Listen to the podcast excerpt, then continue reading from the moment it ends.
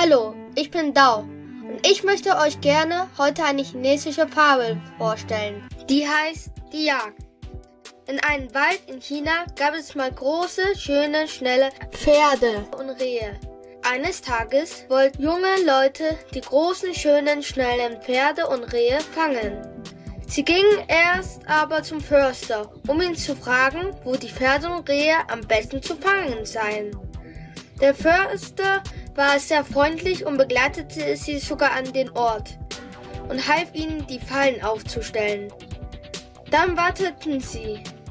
Nach einer halben Stunde hatten sie schon 30 Pferde und Rehe gefangen.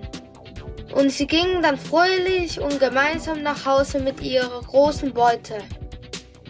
Ein paar Tage später wollten andere Leute auch die Rehe und Pferde fangen.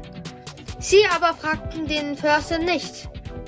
Und nach einem langen, sehr, sehr langen Tag kamen sie mit leeren Händen zurück. Frage.